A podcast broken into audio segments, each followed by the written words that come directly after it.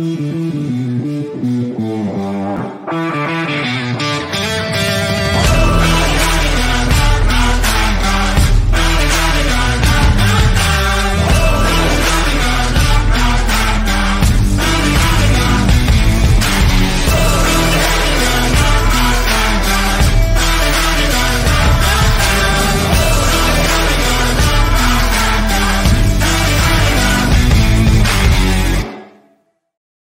Bienvenidos a otra edición más de NFL Latino TV desde casa, esta vez con todo el acontecer de la semana 15 de la mejor liga del mundo, la NFL, que ya va cerrando sus últimas semanas de temporada regular y ya vamos teniendo un panorama mucho más claro de lo que será precisamente los playoffs, que van a estar muy, muy interesantes con este nuevo formato, con 14 equipos llegando hacia la fiesta de postemporada. Tengo al equipo de NFL Latino TV para discutir todo lo que será este fin de semana de semana 15. Paso a saludarlos, don Sergio Gómez, bienvenido.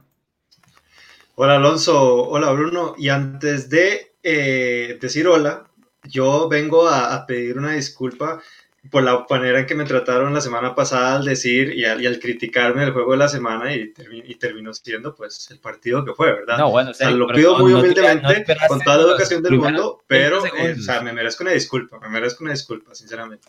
Yo se le iba, yo se le iba a dar, se le iba a otorgar, pero usted saliendo desde la puerta como un toro, creo que eso ya quita el, el derecho a esa disculpa. Don Bruno Milano, bienvenido. Eh, hola Alonso, yo no sé si saludar a Sergio, porque después de ese blitz que nos mandó, eh, yo creo que no, no merece ni siquiera un saludo, ¿verdad? Esto ha sido eh, un episodio lamentable en lo que estamos viendo, porque, porque realmente no tenía por qué hacer el juego de la semana, simplemente pues, la NFL tiene, tiene esos caprichos y le tocó a Sergio Gómez sacarse la lotería, pero venir aquí y, antes de saludarnos, venir con, con estos ataques me parece me parece algo bastante, bastante lamentable. Es que ni hola dijo, o sea, de una vez se vino con, con todo Sergio Gómez. ¿Sabe qué es lo, sabe qué es lo, el asunto aquí, Bruno? Que la gente se puso del lado de Sergio en redes sociales. Entonces viene empoderado, ¿verdad? Por sacando pecho porque, porque tiene aliados en, en las redes que, que, le dijeron, ve, necesito darle una disculpa a Sergio porque era el partido de la semana, no sé qué. El partido de la semana era Búfalo contra Pittsburgh, que Pittsburgh no llegase al partido, eso es otra cosa.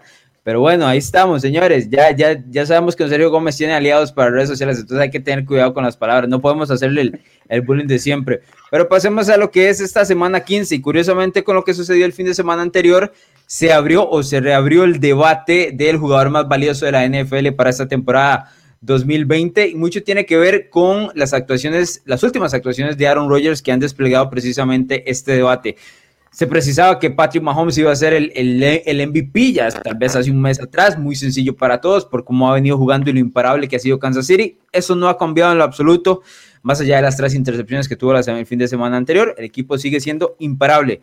Pero Rogers se ha puesto de su lado tratando de emular eh, estas victorias y derrotas unos con el otro. Así que voy a darles el, el dato de los números de cómo están los dos en este momento. Patrick Mahomes tiene en este momento 4.208 yardas por pase. Además tiene 33 pases de anotación y solo 5 intercepciones para un rating de pasador de 112.3.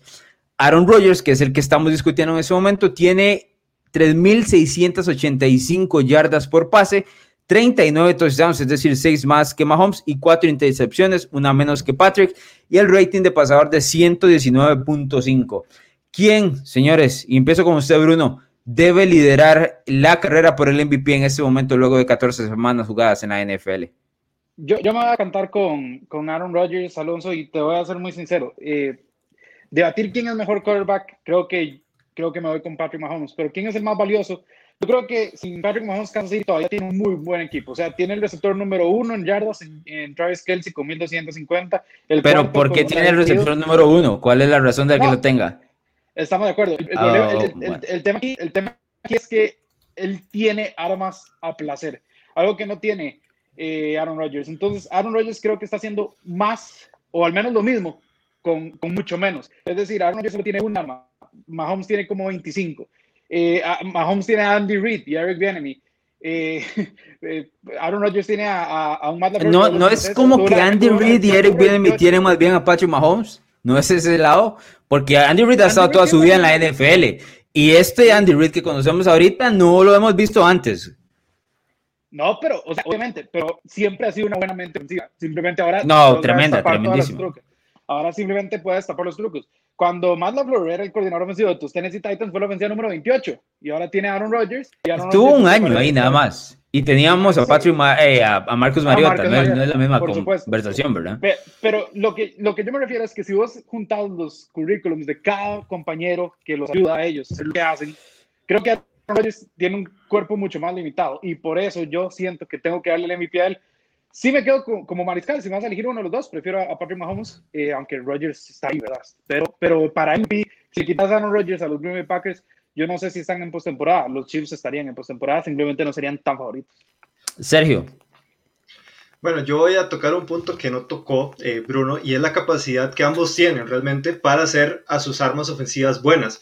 Porque, ok, Bruno dijo que Patrick Mahomes tenía 20, 20 armas ofensivas, pero ¿qué es lo que pasa? que habrá que ver o habrá que, o habrá que preguntarse si otro quarterback de la NFL tiene la capacidad de hacer esas armas ofensivas buenas más allá del talento de Tyree Hill y de Travis Kelsey, que yo creo que son las dos armas principales que hay en, en la ofensiva de los Kansas City Chiefs. Yo ahorita me voy también con, con, con Aaron Rodgers, no por el hecho de, de, de que él, bueno, más bien, gracias a él se ha, se ha eh, puesto a Green Bay en esta situación, sino también por los cambios que han pasado en Green Bay durante toda esta temporada. Eh, lo que está haciendo Aaron Rodgers ahorita es darle un mensaje a la liga, bueno, un mensaje principalmente a la franquicia, diciendo, ok, ustedes cometieron un error seleccionando a, pues a Jordan Love en la primera ronda del draft. Y él tenía dos opciones realmente.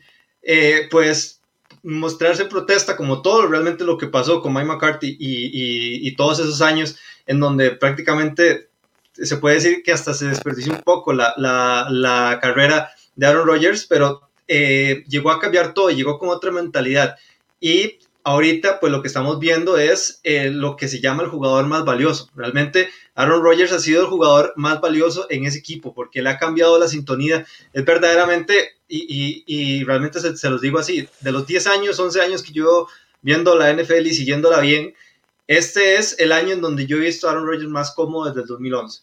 Y sinceramente es gracias a pues esos cambios de pues de camerino y, y de química que han permitido que Aaron Rodgers eh, haya pues, pues haya logrado esa sintonía con, todo con todos sus jugadores, en especial, pues, en especial con Davante Adams, que yo sí creo que ha sido una de las armas ofensivas, uno de los, dúos, uno de los mejores dúos dinámicos que yo he visto en toda mi vida eh, en la NFL. Sinceramente, eh, creo que tiene todas las, pues todos los números para conseguir o por lo menos estar en esa conversación. De hecho, tiene mejores números ahorita que cuando ganó por última vez el MVP en el 2014. Este, pero lo que pasa es que no está compitiendo con Patrick Mahomes, que también tiene unos números absurdos. Pero también, pero también estamos acostumbrados a ver a un Patrick Mahomes que ese tipo de números también. O sea, y, y verdaderamente. Pero eso no le puede restar el título a Mahomes solo porque lo pone año tras año. Esa es la calidad que tiene Mahomes y lo, lo, lo presta a ser uno de los jugadores más importantes de la NFL. No, por supuesto, no los últimos tres años, sino lo que sigue. Digamos, eh, eh, que Mahomes sea tan increíble no le puede restar el hecho de que diga uno, bueno, no es el más valioso porque está en otra liga. No, es, es esta misma y revienta a quien usted quiera. No, sí, por supuesto, por supuesto. Y verdaderamente es de mucho mérito que Patrick Mahomes, los tres años que verdaderamente lleva jugando en la liga, no, no contamos el primero, ¿verdad? El sueño de rookie, eh, que en esos tres años haya estado por lo menos en esa conversación del MVP, pues es algo verdaderamente de notar. Sin embargo, como, como te repetí, Alonso, yo creo que aquí estamos hablando del jugador más valioso y verdaderamente hoy por hoy, eh, yo siento que Aaron Rodgers ha hecho más por Green Bay que lo que ha hecho Patrick Mahomes en Kansas City. Ah, no, Sergio, Sergio, no, no diga eso. Sergio, no diga eso cuando Kansas City solo ha perdido un partido y Aaron Rodgers y con todo su tema muy valioso que usted me está diciendo, perdió con Tampa, Tampa Bay arrastrado, perdió con Minnesota, nadie pierde con Minnesota, serio, usted bien lo sabe, nadie pierde con los, con los Vikings y Rogers perdió en casa con los Vikings y luego dejaron ir una ventaja contra Indianapolis de visitante que tenían un partido completamente listo.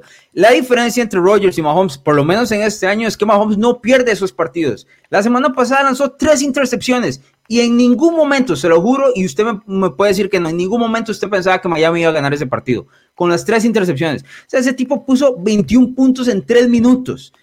Me explico, o sea, yo sé que los números están comparables y demás, Rogers ha enfrentado o le ha ganado nada más a un equipo por encima de 500, que es New Orleans en este momento. Kansas City se ha enfrentado a mejores rivales y nadie ha tenido respuesta a Patrick Mahomes. Yo entiendo que estemos del lado de que Aaron Rodgers está jugando muy bien, no lo voy a quitar. Si Patrick Mahomes no estuviera en la liga, es muy probable que estaría líder así fácil del, del MVP, pero estamos viviendo la época de Patrick Mahomes y hay que ajustarse a los números que pone este tipo y a cómo juega y lo irreal que es. Yo me estoy quedando como Mahomes. Entiendo que Rodgers se volvió a meter a la conversación, pero mantengo en este momento que eh, Mahomes sigue de uno. ¿Qué me iba a decir, Bruno?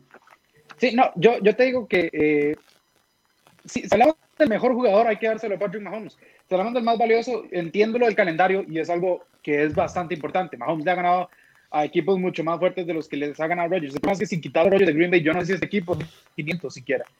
Y con ellos están liderando la NFC. Ese es el tema. Yo creo que es más valioso, no es mejor. Si, si, vamos a hablar de mejor jugador, creo que Mahomes está en un planeta aparte. Y si estoy de acuerdo con vos, eso no le tiene que restar a él para sus méritos. Pero si usted, usted me dice, si le, quito, si le quito a Rodgers de Green Bay, ok, está bien, pero le vas a quitar a Rodgers de Green Bay nada más, o vas a poner a Mahomes en Green Bay, porque Mahomes en Green Bay pone a Green Bay en playoff también. Sí, no, no, no, estamos de acuerdo. Si son, son los dos mejores mariscales que hay en este momento. El tema es, si yo quito a... Por, bueno, con Alex Smith, con Alex Smith Kansas City tiene un equipo de playoffs si yo pongo a Alex Smith en, Green Bay, yo no sé si es un equipo de playoffs, yo no sé si es un equipo que llega a 500, creo que sufriría bastante. Ese, es el tema que yo tengo con, con, la franquicia. Y va más allá los jugadores, va, va, más por el tema que cada franquicia ha hecho con, con, con, sus mariscales, ¿verdad? ¿Cómo los ha tratado? Pero en este caso creo que me tengo que decantar con Rodgers. Sí, sí, sí comparto con vos. o sea, Mahomes ahorita le da 500 yardas al segundo, al segundo que más yardas ha dado. es absurdo pero creo que tiene, ha tenido más facilidades en, en, este año que lo que ha tenido Aaron Rodgers. Más allá de que el calendario sí ha sido más fuerte, su equipo es considerablemente más fuerte también. Entonces, por ahí me voy yo. pero ¿cuál, es la parte fuerte de, de, Kansas City por encima de Green Bay? Las dos armas que tiene, que son Kelsey y, y Tyreek Hill, porque del otro lado, o sea, Rodgers tiene también a Aaron Jones y a Davante Adams. Estamos hablando de jugadores de primera línea, especialmente Davante Adams, que ha, ha salido a reventar la liga. Entonces, ok, estamos hablando de Travis Kelsey y Terry Hill, pero, ok, Terry Hill es un jugador, él es el más rápido de, toda la NFL, pero es un jugador relativamente pequeño. O sea, para, para aumentar el, balón el valor de Terry Hill hay que poner el balón perfecto y que se vaya lo que hace, y eso es lo que hace. Davante Adams corre unas rutas perfectas. Ojo, yo estoy casi seguro que la mayoría del porcentaje del beneficio que tiene Davante Adams en este momento es por la grandísima calidad que tiene Aaron Rodgers. Que Aaron Rodgers eh, tiene más porcentaje de de qué decir, de, valor de lo, que, de lo que ha hecho Davante Adams en los últimos años, que realmente, realmente el mismo jugador. Pero tampoco podemos decir que Aaron Jones es poca cosa. Aaron Jones es, uno de los running backs que ha liderado la liga en touchdowns el año anterior. Sigue siendo uno de los mejores jugadores este año. Entonces, e, es decir, ok, tiene a Travis Kelsey un tight end, ok, Rogers no lo tiene, pero Rogers tiene un corredor, eh, este, Clyde Edwards Seller tampoco ha sido la grandísima cosa. De hecho, en las últimas dos semanas ha desaparecido completamente. Entonces, el valor de, de, las armas ahí, porque por defensa ninguno de los dos tiene defensa, si somos honestos. Kansas City le ponen los puntos que quieran, lo que pasa es que vamos poner los que quiera también. Sí, el, yo, ¿qué, siento? Bueno, me voy más a, lo de Andy Reid y, más la Flor, o sea, no hay, no hay comparación.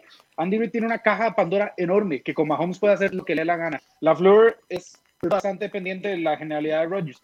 No sé por qué la Flor, si el año pasado, como decís, Aaron Jones fue absolutamente fenomenal en las, en las últimas 10 yardas. Este año no lo usan. Este no, bueno, pero es que Rogers no está fallando tampoco, entonces está fácil.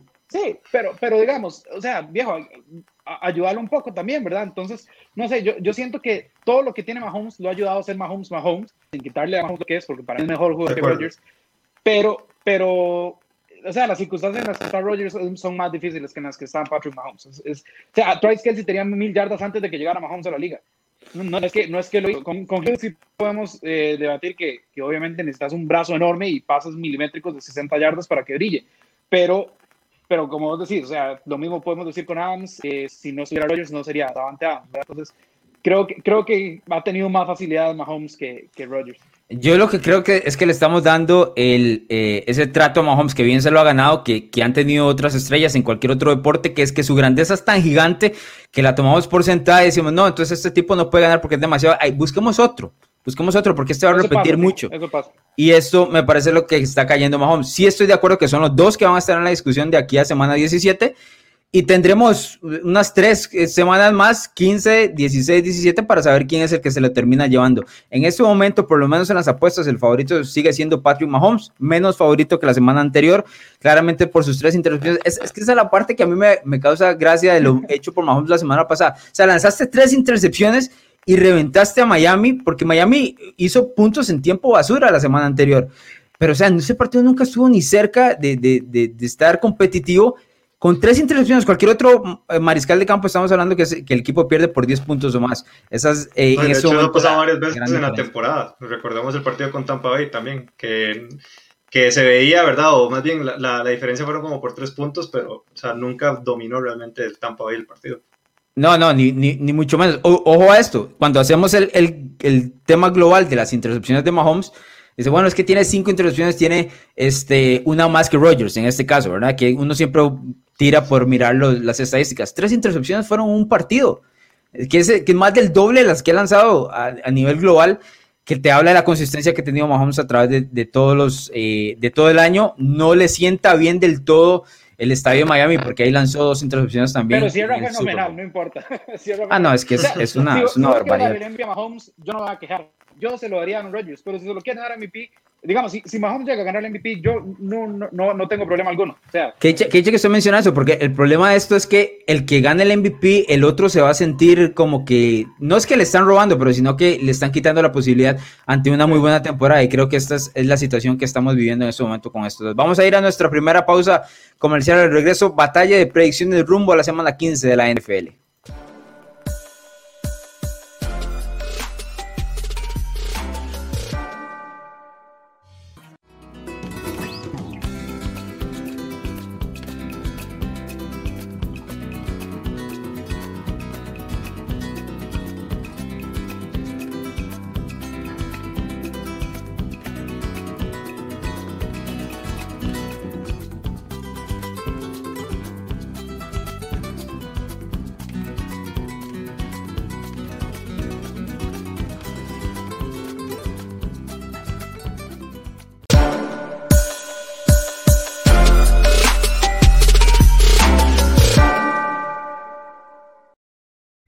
De vuelta en NFL Latino TV, gracias por estar con nosotros. Hay algunos comentarios que dicen que eh, yo le tiro demasiado amor a Patrick Mahomes. Don Sergio Gómez no me deja mentir que en ese tren de Patrick Mahomes yo estaba arriba, pero desde el punto número uno. Así que Mahomes y yo estamos pegados de aquí hasta el final de su carrera, señores. Eh, así que agárrense, porque eso es lo que va a suceder durante la siguiente década. Si a usted no le gusta Patrick Mahomes, lo siento, porque esto es lo que va a pasar en la NFL la siguiente década. Buena suerte tratando de parar a ese tipo y mejor en ese momento es que se compre la idea que esto va a suceder así y entonces siga viendo la liga regularmente, porque si no se va a morir de odio a la hora de estar viendo el mejor mariscal de campo de la NFL. Creo que, creo que lo que pasa es que hubo tanta costumbre de Tom Brady que la gente se niega a creer que eso va a pasar nuevamente, pero yo creo que va por ahí el asunto. Hay una situación complicada con este tema. Ok, señores, vamos a pasar a, a la batalla de predicciones de semana 15 que tiene algunos cambios bastante interesantes. Don Sergio Gómez y don Oscar Jiménez, pues, tomaron mi consejo y se dedicaron a acompañarme en la cima. Todavía los veo un escalón abajo, una piedrita abajo, pero los veo llegando la semana anterior. Estoy empezando a sentir frío, eso es. Sí, la semana anterior les dije, eh, son bienvenidos en, en, la cima, pero eh, la verdad no estaba esperando que, que, subieran tan rápido. Pero bueno, que dicha que me acompañan. Don Bruno Milano, al contrario, le está pasando lo de los Pittsburgh Steelers. Una cosa, pero se le está yendo la temporada para el otro lado. ¿Qué pasa, don Bruno Milano? Dígame algo ahí. No, no, son solo dos puntos. Lo que pasa es que eh, Oscar y Sergio tuvieron ahí una, una, una, semana inspirada, pero esta semana, esta semana no solo vuelvo a competir, vuelvo a la cima. Estoy seguro de que mis picks esta semana son... O sea, Bruno, pero yo siento que he escuchado eso anteriormente. No, no, no voy a decir que es semana perfecta, pero creo que me puedo ir con, con 14 o 15 partidos. Esto, es, esto no, no lo negocio esta semana, voy, voy con todo y, y, al final de cuentas, esta corona es mía, no me la han querido poner y este año la tengo que, la tengo que Yo no lo he visto ganándola y, cada vez lo veo más lejos de ella, entonces solo quiero dejárselo ahí muy claro. Y lo veo, le voy a decir una cosa, Bruno. nada, más, nada más como dato, Alonso, nada más como dato para que lo sepas. Yo veo a Bruno muy o sea, muy poco seguro esta semana, me está cambiando. Ya le iba a decir, lo veo súper presionado. o sea, lo veo súper presionado. Me está mandando mensajes de cámbiame tal partido, de que tenía un pick, no, me cámbiamelo a este. Yo creo que e, e, eso va a estar así muy, muy recurrente hasta el viernes. esos son robos, esos son robos que, me van a poner en la cima. Aquí no, no hay problema. Antes de pasar, antes de pasar a los juegos, quiero mostrarles un mensaje porque este es amigo de la familia. Don Keter Piedra dice, Mahomes. Vea, Don Keter Piedra, usted que nos escucha todo el tiempo y usted es que es uno de los mejores amigos de NFL Latino, te lo voy a decir, usted es el último que tiene que hablar de esto, el último, porque Patrick Mahomes abrocha a su equipo cada vez que lo ve, así que usted mejor siéntese en la esquina y estése calmado disfruta los Baltimore Ravens. Don Keter Piedra. Pasemos ahora sí, señores, el juego de la semana tiene, voy a hablar otra vez de Patrick Mahomes, qué fastidio, señores, pero es los Kansas City Chiefs visitando a los New Orleans Saints en el juego de la semana. Lástima este que no sabemos el no, tiene pierde. Ya este juego de la semana no, no Sergio, es que, Sergio, usted sí le gusta hacer polémica, es que qué, problema, pero vea, lo que le iba a decir es que lástima que, don, que Drew Brees no está completamente disponible porque sería un juegazo, probablemente eh, una antesala del Super Bowl 55. Breeze va a tratar en esta semana en los entrenamientos de estar disponible y probablemente sea una decisión de juego si está o no para la partida, pero ya sabemos que si no está disponible será Tyson Hill, que ya el equipo de los New Orleans Saints viene de derrota la semana anterior ante Filadelfia y Kansas City, como lo mencionaba, lo mencionábamos, ganó en Miami a pesar de las tres intercepciones de Mahomes. Don Bruno Milano, ¿cómo es este juego? No, yo lo veo para los Chiefs, a pesar de que es en New Orleans. Eh, bueno, a ver, vos hablaste mucho de Mahomes, pero yo también tengo que aportar algo aquí. Es el partido que le hemos visto a Mahomes en, tal vez en su carrera y lanzó 393 yardas. Estamos hablando de una cosa que, que, realmente es ridícula. Y si no está Drew Brees, no, no, no, lo siento. O sea, Tyson Hill no le va a poder mantener el ritmo a, a, a Kansas City no le va a poder mantener el ritmo a Patrick Mahomes. Kansas City es un mejor equipo y con, con Drew te cuento que esto es un poco cerrado, incluso tal vez al estar en New Orleans uno puede ahí eh, tener ciertos títulos, pero Mahomes, uno, no va a tener un partido malo eh, consecutivamente, o sea, eso no pasa. Y dos, tiene a todo el mundo sano, está tranquilo, su, o sea, es, un mejor equipo Kansas City en este momento y, y, y, si, lanzó tres intercepciones, yo creo que ahora va a querer venir a lanzar siete touchdowns, ¿verdad? O sea, es la mentalidad que tiene Patrick Mahomes y, bueno, es capaz de que lo hace este tipo, pero, pero sí, yo me quedo con Kansas City, creo que es el equipo que está ahorita en mejor momento. Don Oscar Jiménez es el único que lleva a los New Orleans Saints. Don Sergio Gómez, dígame cómo es este juego. No, de hecho, yo conversaba ayer algo en los rookies que, eh, que en donde estaba comparando esta derrota de los New Orleans Saints contra los Philadelphia Eagles como la que, como la que casi tuvo Tampa Bay contra los New York Giants, que es un partido en donde no se concentran tanto por estar pensando en el partido siguiente, que en este caso, pues obviamente son los Kansas City Chiefs. Sin embargo, a pesar de eso, y de hecho, Alonso, me sorprende que solo con el simple hecho de que después de haberte quebrado todas las costillas, eh, bueno, en el caso de, de, Drew Brees, que esté ¿qué, se puede decir? Tres, tres semanas, dos semanas después de eso, que, que esté tan siquiera eh, pensando en volver, o sea, eso es algo pues bastante importante, ¿verdad? Porque es una lesión bastante grave y el tiempo de recuperación pues obviamente eh, pues así lo merita. Sin embargo, yo sí creo y voy a, lo que, a lo que dijo Bruno, la verdad es que este equipo de los Kansas City Chiefs es un equipo que está por encima de todos ahorita eh, en la liga, que juega a placer y que realmente está dominando las situaciones inclusive de los partidos. Entonces, yo sí veo a, uno, a, un, a unos Saints mucho más fuertes que, que la semana pasada definitivamente. Sin embargo, eh, sí les va a costar y obviamente Patrick Mahomes y los Kansas City Chiefs se van a llevar una victoria en el Superdome. Han sido cuatro semanas de manera consecutiva que se ha perdido Drew Brees. Curiosamente, yo escribí un tweet eh, apenas se Brees, o nos dimos cuenta que era un tema de costillas tras el juego de San Francisco, que yo esperaba que el regreso de Brees era eh, precisamente este ante Kansas City. Sin embargo, para cuando escribí ese tweet, no sabía que eran 11 costillas, ¿verdad? Yo estaba esperando que era un paro o una situación así. Jamás nunca estaba esperando que eran 11. En 11, la verdad, no da se supone que no da el tiempo para llegar ahora contra Kansas City.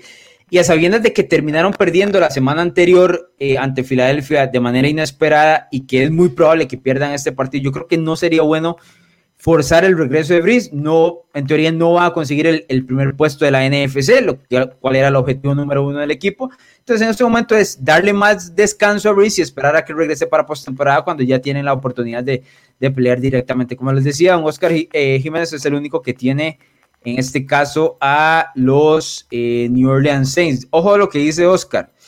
Alonso, no olvide darnos la talla de abrigo, por favor. ya llevamos lo nuestro. No, es un momento. Bueno, ojo, No, o sea, Alonso, y Bruno me. Déjeme repetir, Sergio, déjeme, déjeme responderle a Oscar. Dale, dale, dale. En la cima hay uno. Ustedes vienen llegando, pues no han llegado. La, en la cima, allá arriba hay uno. Nos vemos la otra semana a ver si le doy el.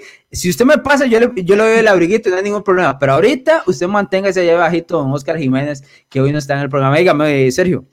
No, no, no, que solo yo quiero reiterar, digamos, que el que está haciendo sus comentarios es Oscar. Yo y Alonso y Bruno lo saben, yo realmente no exagero, no, no soy un showman, eh, doy, doy comentarios y me mantengo en un perfil bajo, pero ahí estoy también, nada más. No, pero, serio, pero sí se meten los picks, ¿verdad? Porque en el fin de semana Bruno es testigo de eso. Sí, no, no, pero, pero ya, ya, ya Estuvo al borde de un cardíaco, en serio, Gómez. Y no era por el Monday Night, eh, el partido era por el resultado. Es, no, sí, de hecho, de hecho ese, ese, Monday Night yo lo sentí como si estuviera apostando la casa, el carro, todo, ¿verdad? fue, horrible. Bien, tengo un par de mensajes más. Dice Beto Mujía, voy con Santos. Si juega Breeze, esa defensa va a comerse a Mahomes vivo. Ya vimos lo que Miami le hizo. Eh, la defensa de New Orleans ha jugado bastante bien. De hecho, no tuvieron respuesta contra Jalen Hurts. Me parece a mí porque no, no hay video de cómo juega Jalen Hurts más allá de lo que mostraba en Alabama y en Oklahoma. Eh, los Saints se vieron completamente no estuvieron preparados para lo que, lo que iba a presentar en, en semana. Dice Fabián Gómez, Sean Payton ha ganado juegos sin Breeze por mero cocheo, pero contra Kansas City está en desigualdad, se quedará corto, aunque no dudo que compita en el juego, que es precisamente lo que decían acá los muchachos. Se espera un juego bastante cerrado, aunque debería terminar en victoria de los Kansas City Chiefs. Ok, pasamos al siguiente, que es la visita de Carolina a Green Bay. Este juego es el sábado por la noche, hay dos juegos el sábado, así que téngalo bastante claro por si van a ir, a ir a hacer compras de Navidad, aunque preferimos que se queden en casa como está el mundo ahorita. Pero bueno, es Carolina ante Green Bay. Si recuerdan, este partido se jugó el año anterior y terminó con una cuarta y gol en la nieve, eh, que el equipo de Green Bay deteniendo a McCaffrey en aquella ocasión y llevándose la victoria. Sergio, ¿qué llevamos acá? Bueno, antes de dar mi pick, yo te voy a hacer una pregunta, Alonso. ¿Vas a estar ahí o también vas a estar metido con Notre Dame Clemson en, el, sábado? ¿Cómo, ¿Cómo va a estar tu sábado? No, mi sábado va a estar en el tele principal, por supuesto, Buffalo y Denver, y luego Green Bay y Carolina, pero en el tele chiquitito, por supuesto, el college y por ahí que una que otra puesto. Usted sabe cómo funciona para acá. Sí, totalmente. pero no, bueno, ya, ya yendo ahora el pick, yo aquí me voy a ir con, con, Green Bay. Yo la verdad estoy enojadísimo con Carolina que no le pudo ganar a Denver. Bruno y Alonso lo saben perfectamente. Eh, o sea, yo, sí creo que este equipo, vamos a ver, sinceramente no veo que le pueda dar tal vez mucha pelea a los, a los Green Bay Packers, tal vez en comparación al partido que vimos la temporada pasada. Y yo creo que Aaron Rodgers va a dar también una un, bueno, un buen espectáculo, un buen show, un buen, una buena, eh, pues, eh, un buen ritmo, un, buen talento personal, ¿verdad? En el, en, el, en el, encuentro y se va a llevar esta victoria. Este puede ser uno de los partidos donde Rogers inflama las estadísticas, Bruno. Sí, yo creo que Rogers, eh, de hecho, así lo tengo apuntado en mis notas, Rogers MVP, aquí es donde él puede llegar a poner esas cifras pues, bastante jugosas para, para, su caso para MVP. Pero ojo que puede ser un poco más ajustado. Carolina corre muy bien el balón. Yo sé que McCarthy todavía no está, pero el año, eh, perdón, la semana pasada con, con Matt Davis igual tuvieron 125 yardas terrestres. Eh, lo que pasa es que la defensiva de Carolina sí se ve expuesta. Si haces ver a Drew Locke como Aaron Rodgers, ¿qué va a pasar cuando de verdad te topas el verdadero Aaron Rodgers, verdad? Entonces, eso puede ser un problema. Yo nada más quiero decirle a, a la Fer, porque voy a semifinales de fantasy, tengo a Aaron Jones. Viejo, si tienes la bola en la yarda 1, dásela a Aaron Jones, porque el, tengo un pareo muy desfavorable. Entonces, nada más dásela a Aaron Jones. Pero eso de Green Bay se la dejo, ¿no? ¿verdad? Eh, nada más yo, favor personal, a Matt LaFleur, désela a Aaron Jones viejo, porque yo necesito aquí eh, sacar la cara por NFL a ti. Si yo soy Carolina, eh, honestamente correrían los tres downs todas las veces. No lo digo porque tenga algo en contra de, de Teddy Bridgewater, ni mucho menos, sino porque es una fortaleza del equipo y es una debilidad de mi rival. Eh, correría, mantengo a Rogers en, en las líneas. Yo sé que es, es, es un análisis muy cliché, pero eh, ese es el camino para Carolina para estar en el juego, por lo menos, ¿verdad? Porque Green Bay se nota en ese momento muy favorito. Pasamos al siguiente, que es la visita de Chicago a Minnesota. En este caso es un duelo de la NFC Norte, el equipo de, bueno, los dos en teoría están peleando por entrar como comodín a playoff a pesar de tener una marca desfavorable. Chicago viene de una victoria la semana pasada ante Houston, Minnesota derrota ante Tampa Bay a pesar de que tuvieron el balón 39 minutos. Sergio, ¿quién gana este duelo? Bueno, yo aquí voy a llevar a, los Vikings, pero sin corazón, sin nada, sin nada y sin, y sin tanta confianza como los puse en el primer encuentro contra Chicago. La verdad es que este partido en Soldier Field lo ganó Minnesota porque simplemente eh, Chicago no tiene ofensiva y no sabe anotar puntos. Y yo creo que eso es lo que va a pasar en este, en este encuentro. La verdad es que, eh, pues obviamente, este equipo de Chicago se vio bien la, la semana pasada, pero o sea, pasa que estaban un equipo de los Houston Texans caídos y que realmente no es ni la mitad del equipo que hemos visto años anteriores, eh, pues en la franquicia de Houston, ¿verdad? Eh, yo sí creo que, que va a ser, eh, o sea, va a ser prácticamente un espejo de, lo que fue el partido a principio de la temporada y que se va a llevar también esta victoria. Siempre son apretados los encuentros contra, contra los Chicago Bears, pero aquí me, me quedo con, con Minnesota. Voy a, antes de pasar con este Bruno, voy a leer un mensaje, dice don Julio Giovanni, dice, podría ser el rompequinielas, chicos, no tengo argumentos, pero tampoco dudas. No sé si me está hablando del partido de Carolina de hace un ratito o este de Chicago, para que me lo ponga ahí, eh, porque eh, con Trubisky la ofensiva de Chicago por lo menos vio un poco decente en esa primera mitad ante Houston, Bruno.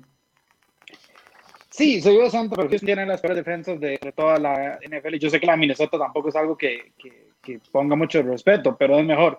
Eh, el hecho de que el hecho de que Chicago se haya visto bien me da todas las indicaciones de que esta semana les va a ir mal. Eh, siento que, van, a, estrellarse.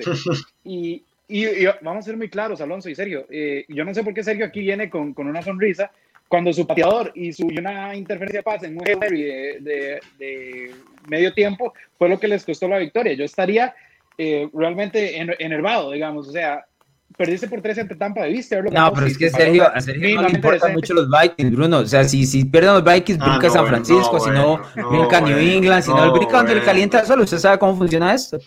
Sí, sí, entonces el, el, el, hecho, el hecho de que Minnesota le haya hecho un partido que debió haberle ganado a, a, a, los Buccaneers me hace, me hace creer un poco más. Además perdieron, entonces ellos saben que, que, que, que tienen el nivel, pero tienen que, pues, tienen que ganar los partidos, ¿verdad? Y es un juego a matar o morir y en un juego matar o morir entre Trubisky y Cousins, ninguno me inspira mucha confianza, pero prefiero quedarme entonces con Dalvin Cook. Muy bien, pasemos al siguiente que es un duelo entre Seattle y Washington. Eso es en Washington. Curiosamente, este partido puede ser uno de los de primera ronda de postemporada que llevamos aquí, Sergio. Bueno, este partido realmente a principios de la temporada no se veía ni por dónde le iba a ganar este, el equipo de Washington. Sin embargo, yo creo que han cambiado mucho las cosas. Habrá que ver, ¿verdad?, cómo llega Alex Smith. Hoy no entrenó y eso es un punto importante porque si llega Dwayne Haskins, ahí sí, yo creo que no hay ni por dónde, ¿verdad?, entrarle al, al, Washington Football Team. Sin embargo, yo sí veo que esa, esa defensa le va a pasar un mal rato y un muy mal rato a Russell Wilson. Sin embargo, yo sí creo que este equipo eh, bueno, el equipo de Washington, por las complicaciones que tiene y por las limitaciones también que tiene, en la parte ofensiva yo sí me decanto por los Seattle Seahawks. Bruno. Sí, yo también me tengo que ir con los Seahawks, eh, específicamente por la lesión de Alex Smith. Te voy a ser sincero, yo, bueno, aquí saben que yo eh, he tratado de defender a los Seahawks, pero los partidos en medio Si estuviera Alex Smith con lo que él podía mover las cadenas y, ese, y esa presión que le ponen a Russell Wilson, eh, me hubiera tal vez ido por Washington, pero si no es Alex Smith, si está Dwayne Haskins, o sea, no importa que, que, no jueguen con línea ofensiva los, los Seahawks, y, y, aún así van a ganar, porque esto es, eh, eh, es muy sencillo. Con Alex Smith eh, son decentes, sin Alex Smith y con Dwayne Haskins son absolutamente nada. Además tampoco van a tener a Antonio Gibson, que es, pues obviamente, si no tienes un buen mariscal, corre, el hoy de con tu mejor corredor y pues, tu mejor corredor tampoco está. Entonces, yo siento que ese yo se lo va a llevar Seattle. No sé si vaya a ser un marcador abultado. ¿Por qué? Porque esa línea defensiva de de Washington puede poner en aprietos a Russell Wilson. Sin embargo, por otro lado, no creo que Ben Haskins vaya a poner muchos puntos, si es que pone puntos. Y, y como no está Gibson, no hay una, una escape tranquila. Tal vez McKissick en, en alguno que otro checkdown, pero no es lo mismo, obviamente. Eh, la ofensiva de Washington está totalmente diezmada. Mientras que eh, Seattle, pues, tiene que aprovechar esto, ¿verdad? Dice, bueno, si me pueden poner un poco las cosas presionándome, pero tengo, tengo igual a Russell Wilson, tengo igual a Dickie Metcalf, tengo igual a Tyler Lockett, que debería ya estar empezando a despertar, porque porque se ha perdido bastante en las últimas semanas y por supuesto un Chris Carson que está de vuelta y que es bastante efectivo. Bien, en este caso todo el mundo lleva a Seattle. Eh, pasemos al siguiente, que es Cleveland visitando Nueva York. Daniel Jones lesionó esta semana. eh, bueno, ya venía lesionado, de hecho, con una lesión del tendón de la curva. La semana pasada tuvo una lesión de tobillo. Claramente no pudo ni siquiera moverse y por eso eh, el equipo de los Giants se vio tan mal en ofensiva. ¿Qué llevamos, señores? Bruno, inicio con usted. Sí, bueno, hay que ver lo que pasa con Daniel Jones y sacó McCoy y va a ser aún, o sea, aún peor. Pero no, yo igual me quedo con Cleveland. Cleveland demostró que es un equipo realmente bueno, que es un equipo realmente serio a pesar de una derrota. Entonces, es un mejor equipo. Eh, los Giants apenas pudieron hacerle 7 puntos a una defensa de Arizona, que no es nada del otro mundo.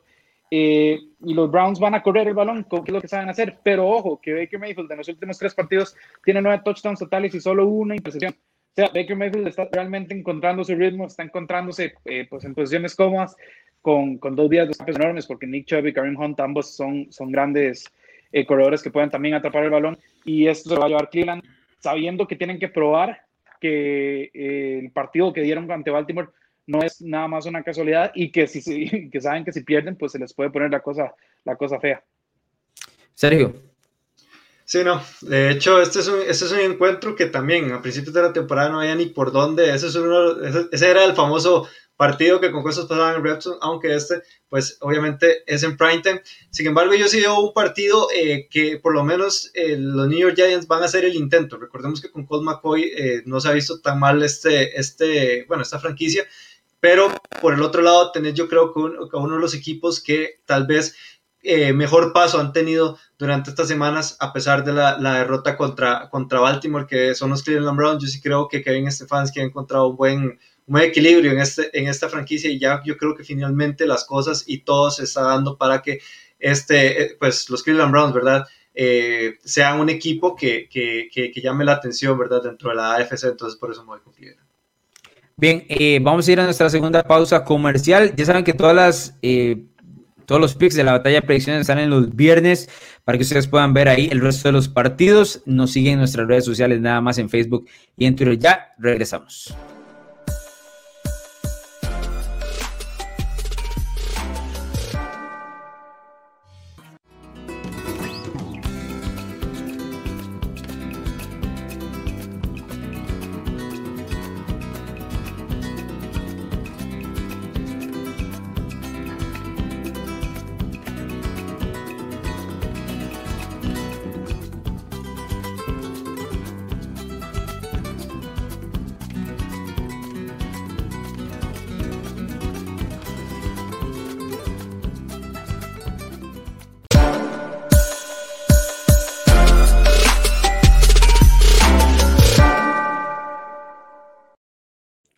De regreso en NFL Latino TV, gracias por estar con nosotros. En la zona roja, traída por el portón rojo de esta semana, tenemos tema de los Steelers. Además, los pateadores de la liga y su mala racha y quién salió más favorecido de, la, de las derrotas de semana 14, ya sea los Browns o los Miami Dolphins.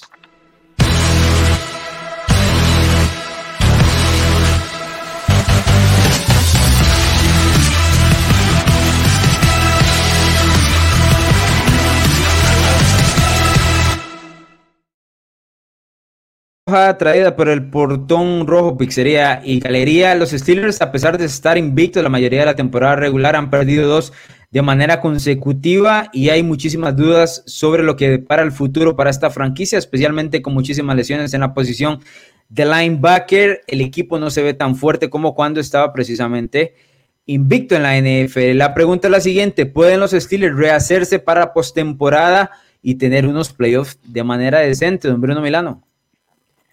Me duele, me duele decir eso, pero no, la respuesta no. Para diciembre, si no has encontrado la manera de correr el, oide, eh, pues ya, ya hay problemas graves. Pero esto no va más allá de si puedo o no correr, si es algún tema de, de, de externo. Simplemente los corredores que tiene Pittsburgh no son talentosos. James Conner, eh, cuando tuvo la temporada de novato, fue decente, no fue nada espectacular. Y Ben Snell eh, es demasiado yo lo decía ayer en el, en el eh, de los rookies.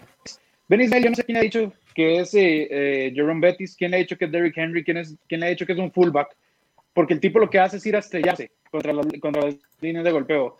Y este tipo no mueve a nadie, más bien rota para atrás. Y James Conner es, es, es, un corredor que no te va a hacer mayor diferencia. Eh, el tema también es que la línea ofensiva no, no le sabe muchos espacios. Si no tienes un corredor espectacular, pues él no los va a encontrar por sí solos. Es, una, es, un, es un, un, juego terrestre bastante pendiente de eso. Segundo, no tienen eh, descanso. Estos tipos, eh, por, por cuestiones del COVID, que ni siquiera han sido ellos, se han visto perjudicados en el tema de la fatiga y están fatigados. Tu mariscal tiene 38 años y está lanzando 50 pases porque tu juego terrestre no, no, no, no está carburando. Y obviamente ya a este punto la fatiga es un factor. Tercero, yo no sé qué pasó en el último mes, pero estos tipos botan pases a, a, a más no poder. Dionte eh, Johnson, una cosa brutal. Dionte Johnson, fatal. Eh, Eric Ebron también. Eh, Juju Smith-Schuster ha votado los suyos también. Y por último, como ya para terminar las siete plagas que les han caído, están lesionados con Devin Bush, con Robert Spillane, con Bud Son, son nombres bastante fuertes los que se le han lesionado y es un problema que no, no van a recuperar para playoffs. Y entonces me temo, y, y, aquí espero estar equivocado, pero me temo que los Steelers eh, se van a ir rapidito.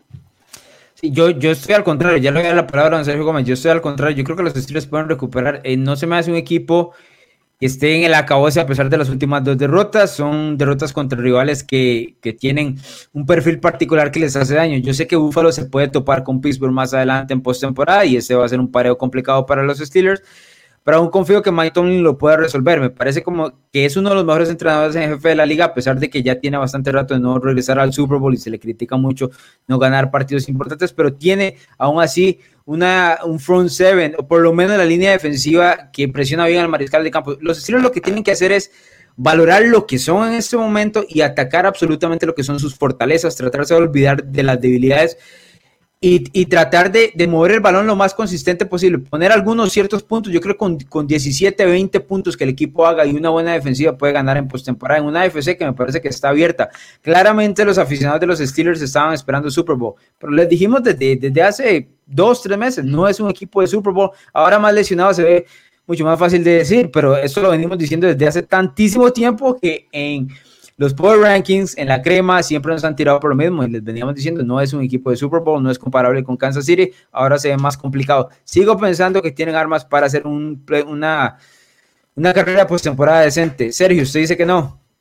Sí, no, pero ya Bruno literal dijo todas las plagas que tiene, que tiene esta franquicia, solo para, solo para reiterar un poco, ¿verdad? De lo que dijo Bruno. Los últimos tres juegos esto es lo, esta es la cantidad de yardas que han corrido contra los Baltimore Ravens 68, contra el Washington Football Team 21 y con los Buffalo Bills 47. O sea, es una cosa fatal. Sinceramente, este equipo es muy dependiente de Big Ben y depender tanto de Big Ben es un problema muy grande. Yo creo que este, pues yo siempre he creído que este récord, ¿verdad?, que tienen los Pittsburgh Steelers es muy engañoso también por el tipo de calendario que verdaderamente ha sido también hasta sencillo en, muchos tramos de la temporada. Sin embargo, ya estamos en diciembre, ya vamos para, ya vamos para enero y ahora sí te tocan equipos de verdad, equipos en playoffs que, eh, obviamente van a leer lo predecible que se ha convertido esta ofensiva, que es una ofensiva dependiente del pase y que eh, también tiene como problema que a pesar de que sea dependiente del pase, los mismos receptores no te están ayudando. Entonces, o sea, yo creo que esto es una tormenta perfecta. Yo como le dije a Bruno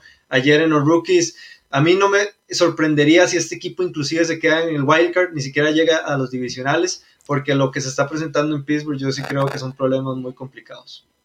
Se lo voy a poner así. Para Alonso. Dígame.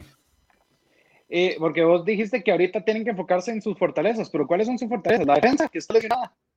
Eh, el ataque por tierra ciertamente no es. Y si es ataque por aire, pues ah, yo no sé, esos guantes están embarrados de mantequilla, entonces ¿en qué se van a concentrar? No puedes, no. no puedes recuperar a los jugadores de lesiones.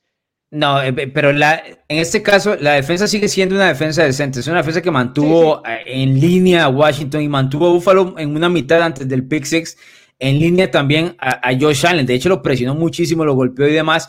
Creo que el pick six cambia completamente el escenario del partido y suelta también un poco a los Bills ya yéndose a medio tiempo con ventaja. La defensa tiene que ser el camino para, para los Steelers. O sea, no vamos a tratar tampoco a Ben Roethlisberger como si fuese, no sé, este Dwayne Haskins, por ejemplo. No, Ben puede mover el balón. Son, son los no, estoy de acuerdo, pero va, Ben va a seguir poniéndole el balón en las manos a Eric Ebron. Eh, Deontay Johnson va a recibir sus pases. Juju tiene que dejar de estar bailando en los fucking logos antes de cada juego. O sea, el equipo tiene que ponerse serio y, y, empieza con el entrenador en jefe. El equipo sigue teniendo talento. Claramente tiene unas debilidades muy claras y el tema de las lesiones le suma pero yo sí creo que los Steelers pueden, pueden pegarle a, sus diferentes rivales Y, lo que tiene que hacer en las siguientes tres semanas es recuperar más que todo la confianza, tratar de saber dónde está el camino de las fortalezas y atacar eso. Repito, no están para Super Bowl, pero no significa que tienen que irse por eso en el wildcard. Estoy de acuerdo que no corre un carajo. O sea, ha corrido más Bruno cuando va por el, repartidor de Uber a, la puerta cada vez que come comida chatarra los fines de semana que en este caso las yardas que ha hecho Pittsburgh en el último mes. Así que eso sí lo tenemos muy claro. Pero yo creo que, o sea, no me estoy dando por vencido con los Steelers luego de dos, dos partidos porque inclusive en sus dos peores versiones, sus dos partidos eh, estos últimos que perdió, el equipo estuvo competitivo en los dos partidos. Y estamos hablando de dos equipos que van a estar en playoff, más allá de que Washington tenga récord este, perdedor. Es un equipo que en este momento se muestra caliente en la NFL, así que sigue siendo eh, interesante lo que va a pasar con Pittsburgh de aquí adelante. Repito, en las últimas tres semanas el tema es recuperar confianza. Ok, tenemos, y hablando de recuperar confianza, tenemos eh, pues una epidemia en la liga donde los pateadores están fallando mucho. El pateador de un Sergio Gómez y los Minnesota Vikings la semana anterior dejó ir 10 puntos que le hubiese dado oportunidad de vencer a los Tampa Bay Buccaneers. Estoy hablando de Dan Bailey y los Minnesota Vikings. Y así hay varios de ellos, más allá de que hay unos bastante confiables. La pregunta es la siguiente, ¿debería de preocupar el problema de fiabilidad? En los pateadores dentro de la liga, Sergio. Sí, no, yo sí creo que esto es un problema muy grande y que de hecho... No, pero como que sí, no, tenés que decirme sí o no. Sí, sí, sí, sí, no, que sí es un problema muy grande, perdón, perdón. muchas gracias. ahí, me disculpo. Eh, y, y, y, la verdad es que como yo le decía a Bruno ayer, yo creo que los pateadores ahorita están tan cotizados o casi tan cotizados como los corebacks. Obviamente el nivel de importancia que tienen es diferente y todo lo demás, pero eh, ok, un pateador, y de hecho yo creo que aquí me voy a montar mucho con la camisa, los pensamientos de Bruno, porque la verdad es que eh, tiene mucha razón en, muchas cosas. La verdad es que un pateador te define partidos. El pateador de los, de los Minnesota Vikings, Dad Bailey, eh, prácticamente fue el culpable que, hayan perdido ese encuentro. Goskowski también ha, fallado varios y ha puesto a, los Tennessee Titans en aprietos donde eh, el equipo verdaderamente no estaba tal vez para, para tener ese tipo de problemas y así han, habido muchos en la liga durante eh, pues estas semanas o esta temporada. Sinceramente, eh, y me quedo con algo o con una de las frases que, que, que también ha dicho Bruno, y es que los pateadores solo tienen un trabajo, patear el balón, hazlo bien, te pagan muy bien por eso, y yo creo que eh, esto es algo que sí se tiene que, que, que ver y, y, tomar la importancia de las franquicias porque el valor que tiene un pateador a final o en los últimos minutos de, una, eh, de un juego en donde prácticamente le está dando el pase, ya sea a un, juego, un juego ganado o también puede ser un juego de postemporada que te, que te implique eh, de pasar o quedar eliminado, que le digan a los Chicago Bears hace dos años. Eh, la verdad es que eso es algo muy importante y que tal vez la gente eh, menosprecia hasta un poco el valor que tienen los pateadores en la liga. Sí, eh, a don Facundo Estrada, yo pago mi internet, don Facundo, pero hay cosas que, que están lejos de mi control en este momento, así que no se preocupe por eso. Por ahorita me puede escuchar, entonces no hay ningún problema. Bruno, usted tiene que, sí, también es un problema en la liga. Eh, sí, Alonso, vamos a ver, eh, vamos a meter un poco de contexto. A mí los pateadores siempre me han interesado mucho. Aquí el equipo de NFL latino me ha bulleado eh, en chat de WhatsApp y demás por, por darle tanta importancia a los pateadores, pero yo estoy harto de esto. O sea, solo hay tres pateadores confiables en esta liga y eso decía yo antes de realmente ponerme a ver los números. Y, de esos tres, ahora solo hay dos. Y dos, uno de ellos es Josh Lambo, que está el año. Entonces solo hay uno, que es Justin Tucker. Eh, vamos a ver esto. De todos los pateadores, todos los pateadores que hay en la liga en este momento, solo dos tienen efectividad de 100% en goles de campo, que son Jacob Myers y Mason Crosby. Los dos han tirado menos de 20 field goals. Y aún así, los dos han fallado tres puntos extra cada uno. Eh, ayer, don Sergio Gómez me empezó a debatir como si fuera eh, un insulto a alguien de la familia sobre John Hoku. Entonces, vamos a ver qué ha hecho John Hoku. Eh, primero, no tiene efectividad del 100%, ya ha fallado goles de campo. Y también tiene tres puntos extra fallados. Y es más, te voy a decir algo, Alonso. Esos tipos, esos tipos nada más tienen que llegar y patear y, y meterlo en un, en un, o sea, en un arco bastante grande. Yo te he visto patear a vos, Alonso. Si vos vas a cotizarte ahorita, capaz si te contratan. Sos igual de malo que O sea, esta cosa es fatal. no, no puedes ir así. O sea, estos tipos son millonarios y, y, están costando partidos a diestra y siniestra. Y sabes que lo peor, que uno de los dos, que como dije, es Josh Lambo, que además está lesionado, está con Mil Jaguars, que es, lo que hacen son puntos para donar. Entonces, ni siquiera podemos verlo en momentos de presión. Esto es una crisis Y, y, la verdad, si quieres millones fáciles, Alonso, yo te recomiendo que vayas y ahí con un año es suficiente. Ok, yo voy a poner en contexto porque hay, hay un video eh, bastante inflamatorio mío pateando donde honestamente no... O sea, sucede lo que sucede en la liga, fallos, fallos por doquier. También tengo que ser muy claro, y aquí me voy a dar una palma espalda, que hay videos yo acertando tres de tres pasos eh, en el Super Bowl, ¿verdad? En los jueguitos del Super Bowl. Entonces, esos aritos todavía cuentan. Mi posición no es pateador de Bruno Milano, eso se lo tengo que dar muy claro. Les voy a decir por qué yo considero que no hay un problema en la liga, o no debería existir un problema en la liga. Y le voy a poner el ejemplo de Dan Bailey directamente con Minnesota. Para la gente que vio ese juego, el problema de Dan Bailey se dio desde el segundo, desde la segunda patada. Ya había perdido completamente la confianza porque la segunda patada fue un el primero fue un punto extra que falló y luego una patada de, field goal directamente que termina fallando contra los Buccaneers. A partir de ese momento, Mike Zimmer debió haber dicho, ok, ya no más, ya no pateo más con este tipo. Ya era un tema de entrenador. Entonces, los entrenadores tienen que saber qué es lo que tienen, cuál es la confianza de sus jugadores, qué es lo que tengo en el pateador en este momento. Y, y Mike Zimmer no se dio cuenta que Dan Bailey no estaba para ese partido, que estaba con la mente en otro lado, que tenía la confianza en otro lado y lo siguió poniendo en situaciones donde tenía que patear. Entonces, si usted sabe que no tiene un pateador correcto, usted se la juega en cuarta. Estamos en el 2020, es lo, más común que se ha hecho en el 2020, jugársela en cuarta. Entonces, tenés que jugar cuatro downs, eso es, o jugar el, eh, jugar el, el campo, que es patada de despeje y empiezo a defender. Pero sé que no puedo confiar en mi pateador. Entonces, en este caso es lo que tiene que hacer el resto de la liga. Me parece que Mike Zimmer dejó ir eso, porque, por ejemplo, en una de las situaciones patea un field goal de 46 yardas cuando, cuando Dan Bailey había fallado tres, ya anteriormente, dos field goals y un extra point patea el de 46 y le deja campo corto a Tom Brady. O sea, si, ¿cómo no estás midiendo lo que está sucediendo en el partido para saber, ok, no tengo pateador, despejo, o me la juego en cuarta y tres, donde había convertido, de hecho, con Dalvin Cook, que había convertido con Kirk Cousins en un par de ocasiones. Entonces, hay que saber eso. Entonces, los entrenadores en jefe tienen que saber en ese momento, no tengo pateador, me la tengo que jugar. Le pongo presión al equipo. Es decir, se lo voy a poner desde este punto. Si usted es una defensiva y está en cuarta y uno y viene un pateador más o menos ahí débil a patear el field goal, ¿Usted qué prefiere? ¿El pateador que puede fallar o el cuarto y uno? Porque yo en cuarta y uno estoy aterrorizado de que me conviertan. ¿Por qué? Porque en la liga ahora todo el mundo convierte en una cuarta y uno, una cuarta y dos, lo más sencillo del mundo. Entonces, no es lo más sencillo del mundo, pero es lo más probable del mundo ahora, más que, que hace 10 años. Entonces hay que saber cuál es el tema del pateador, jugar con eso y eventualmente entrar a postemporada pensando eso. Creo que eso es lo que le falló directamente en este caso a Mike Zimmer. Y por supuesto, si, solo, si soy los Baltimore Ravens, sé que tengo un arma absoluta. Es un arma nuclear en ese momento, siento que a pesar de que cueste nada más eh, tres puntos. ¿Cuántos game, ¿Cuántos game winning drives han arruinado los, los pateadores este año? Es, es, el, es el, colmo. sí, estoy, estoy de acuerdo. Señores, ok, vamos con la última. Vamos con la última porque ya hay que ir cerrando el programa. La semana anterior Miami pierde ante Kansas City, deja una buena presentación, especialmente la segunda mitad cuando regresa a poner en problemas un poco ahí a los Chiefs. Y luego el equipo de los Browns pierde ante Baltimore que un duelo, el mejor partido de la temporada el lunes por la noche. A pesar de esas dos derrotas, ¿cuál de estos dos equipos sale más favorecido? Empiezo con usted, Bruno. El equipo más favorecido son los Dolphins.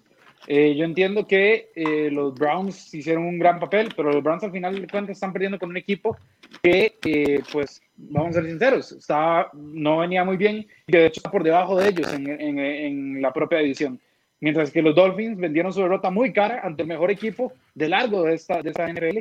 Hicieron ver a Mahomes como un tipo que es interceptable, lo cual no es así, y eh, demostraron su disciplina, demostraron que pueden luchar, demostraron que tienen las armas para hacerlo, no solo en defensiva, creo que la ofensiva pues ahí logró, logró hacer lo suyo también, y al final de cuentas, eh, lo que le quedan a los, a los Dolphins son los Patriots, los Raiders y los... Eh, perdón, los, los Patriots y los Raiders son los juegos que le, que le quedan a los, a los Dolphins. Va, excesivo es mucho decir, pues, están peleando por temporada, pero después del partido que están, que acaban de, de, que le hicieron a Kansas City, yo veo esos partidos y digo, bueno, puedo ganarles, además los Patriots tienen fantasmas conmigo, eh, los Raiders vienen en caída libre, o sea, creo que salen más envalentonados que unos Cleveland Browns que si bien se dieron muy bien, perdieron contra un equipo con peor récord. Y eh, Sergio, se lleva a los Browns en 30 segundos. No, yo como le dije a Bruno, este partido, aunque íbamos todos con los Baltimore Ravens, si este partido no se hubiera lesionado a Miles Garrett, yo tengo la seguridad de que los Cleveland Browns haya, pudieron eh, ganar, ganar este encuentro. La verdad es que también ellos. Ah, bueno, Sergio, pero si Lamar Jackson no se va en el, tercer cuarto, también, llevan 14 puntos arriba los pero, Pero verdaderamente se demostró que los Cleveland Browns es un equipo de verdad, y no solo esta, esta semana, sino las semanas que, que han venido. Y poniendo en comparación el, el pues el calendario que tiene este, los Cleveland Browns con respecto a los Miami Dolphins, a los Cleveland Browns les toca ir a Nueva York dos veces por dos semanas seguidas, Giants Jets y los Pittsburgh Steelers. Se supone o se debería saber que ya con esa victoria, inclusive la, la que tuvo en Tennessee, eh, ya para el juego de los New York Jets, después de eso quedar eh, ya en postemporada y mucho ojo, yo sí les digo, con los Cleveland Browns en enero. Yo, es que ustedes se fueron por el lado de los calendarios. Yo más que todo lo veía por el feeling que le dejó a los dos equipos el, este tipo de derrota. A mí me parece que Cleveland se da cuenta que puede competir con Baltimore, pero que no puede parar a Lamar Jackson. Por el otro lado, Miami se da cuenta que puede competir contra el mejor equipo de la liga en este momento y el campeón del Super Bowl. Eh, creo que un equipo de Miami que está, los dos están en crecimiento, claramente, y están tratando de, conseguir esa identidad que los pueda llevar en enero a cosas grandes pero creo que Miami sale como, como ideas más claras y, dice, ok, soy esto y puedo competir contra el mejor. Si se topa Kansas City, va a tener la ventaja que, ok, Mahomes no va a ser nuevo, ¿verdad? Ya Cleveland y Baltimore se han, este, se han visto anteriormente. Eh, tenemos que irnos, señores. Tengo que mencionar que no me gustó el programa porque pasé gritando en todo el programa. Eso es lo que genera tener a don Sergio Gómez aquí, que hay que, hay que gritar a cada rato, pero bueno. don Sergio Gómez, nos vamos. hay que gritar, yo no entiendo. Yo no, yo no entiendo eso, pero, pero bueno, muchas gracias Alonso, muchas gracias Bruno. Recuerden que este es el último Thursday Night Football de, del 2020, la temporada 2020, el partido los sábados, el sábado y el domingo. Y feliz semana 15. Bruno. Sí, nos vamos y disculpen ahí porque creo que está soy rojo, eh, pero estos pateadores me tienen, me tienen, me tienen malo, me tienen malo. He cambiado de pateador en fantasy también como siete veces porque ninguno es confiable. Entonces, eh, bueno, aquí nos, nos, despedimos, pero deseándoles a todos una buena semana 15 y ojo, que si quieren, que si quieren que les vaya bien en la quiniela, mis picks son los, de, los que hay que tomar esta semana. Eh, Sergio, usted no me deja mentir que Rodrigo Blankenship con Anteo, Bruno con Anteo es igualito a Rodrigo Blankenship, ¿sí o no? Y nunca lo quiso tomar ni en el draft ni cuando estaba suelto. Entonces, el problema de Bruno, eso aquí, porque es más, lo tenía ahí el espejo en la cara, era listo para tomar el pateador de, de los Colts. Recuerden seguir a NFL Latino TV en redes sociales, en Facebook, Twitter, Instagram, arroba NFL Latino TV. Nos escuchamos la próxima semana.